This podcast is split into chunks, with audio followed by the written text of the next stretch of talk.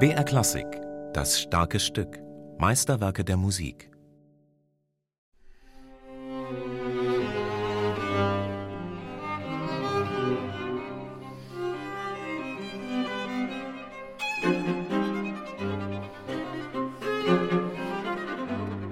Also das ist ein ganz besonderes Werk, denke ich, von Beethoven. Und da gibt es auch schon diese Momente von wirklichen Abgründen, die er da erkundet.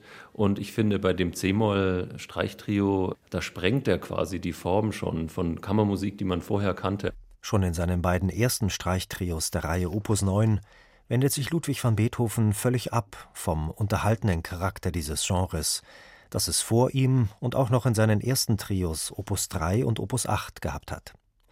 Im letzten der Reihe Opus 9 findet der Cellist Daniel Möller-Schott zeigt Beethoven symphonische Dimensionen und das für ihn typische Forte Piano, wie etwa gleich im Eröffnungssatz.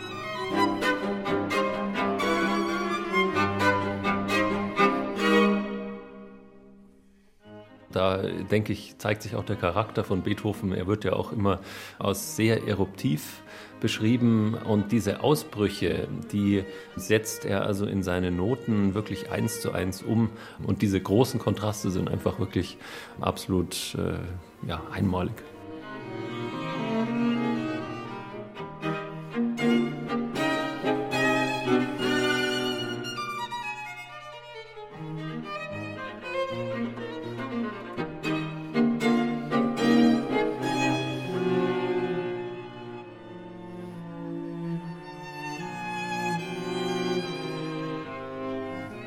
Gegenüber der Streichquartettbesetzung treten die Stimmen im Streichtrio wesentlich solistischer auf.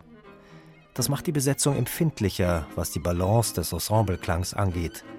Eine Herausforderung, die von den Musikern sowohl großes solistisches Können erfordert, wie auch große kammermusikalische Erfahrung. Also Streichquartett ist im Vergleich deutlich einfacher oder es ist einfach nicht so offen. Im Streichquartett verteilt sich es einfach doch auf die vier Personen, auf die vier Musiker.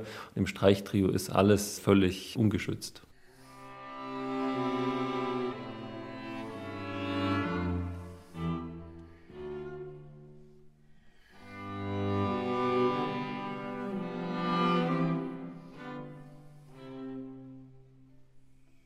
Auffällig ist im letzten Trio von Opus 9, dass Beethoven schon den späteren Quartettklang vorausnimmt.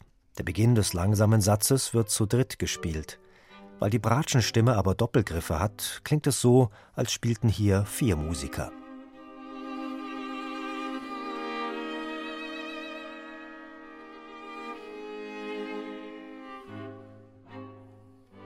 Es ist quasi die Illusion, und ich glaube, das hatte der Beethoven auch im Kopf, dass es eigentlich eine Vergrößerung ist der Form. Und dadurch, dass es dann eben von einem Instrument übernommen wird, das dann die Akkorde spielt, ist es natürlich intonatorisch auch nochmal, ja, es ist heikel einfach. Aber die Mühe des Heiklen wäre es nicht wert, wäre da nicht ein junger Komponist am Werk, der bei aller Raffinesse der Satztechnik eine ganz schlichte Gesanglichkeit in seinen Themen offenbart. Was mich bei dem langsamen Satz hier auch so fasziniert hat, ist einfach dieses fast schon diese kindliche Natürlichkeit, die der Beethoven auch haben kann in den lyrischen Themen. Und äh, wenn man dann in die Durchführung geht, dann geht es wieder nach C-Moll und dann wird es wieder so abgründig.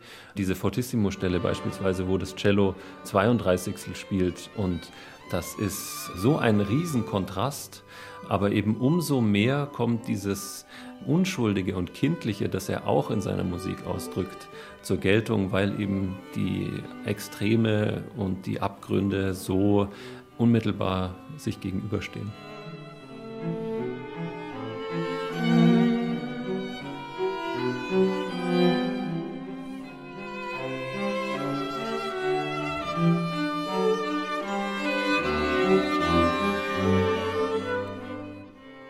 Auch im dritten Satz von Opus 9 Nummer 3 weicht Beethoven von seinen Vorbildern Haydn und Mozart ab. Ein Tanzsatz zwar, wie an dritter Stelle üblich, aber auch dieses Scherzo offenbart Beethovens Eigenheit eines pointierten Fortepianos. Musik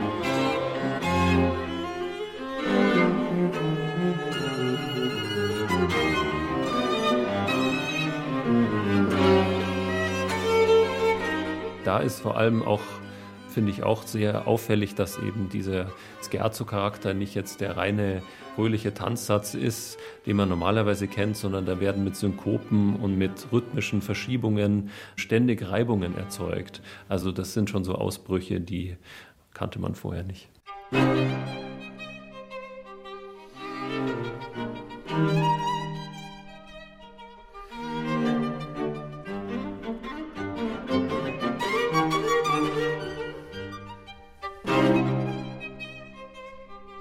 Der letzte Satz von Beethovens Streichtrio Opus 9 Nummer 3 ist in seiner Motivik wie ein Vorgänger zu dem letzten Satz seines frühen Streichquartetts Opus 18 Nummer 1.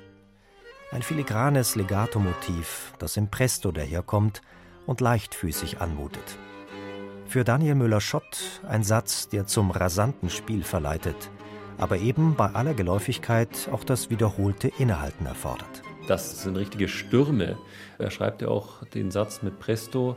Also das richtige Naturgewalten würde ich jetzt, also die Assoziation haben, da ausbrechen und ja, also das in einem unglaublich stürmischen, eiligen Tempo dahin geht, das, das ist schon sehr, sehr auffällig. Und dann in der Mitte, das finde ich auch einen schönen Moment, wenn dann äh, Geige und Cello zusammenfinden. Ähm, hier bei dieser Stelle. Plötzlich dieses C-Moll in dann sowas ganz Festives, Feierliches aufgelöst wird. Und äh, das ist also auch einer der, der äh, schönen Momente, weil ja auch die Instrumente eben sehr ähm, dialogisieren, gegeneinander auch kommunizieren und sich streiten, wirklich musikalisch. Und dann diese Momente, wo dann die Instrumente zusammenfinden, sind dann eben ähm, ja, von besonderer Feierlichkeit. Musik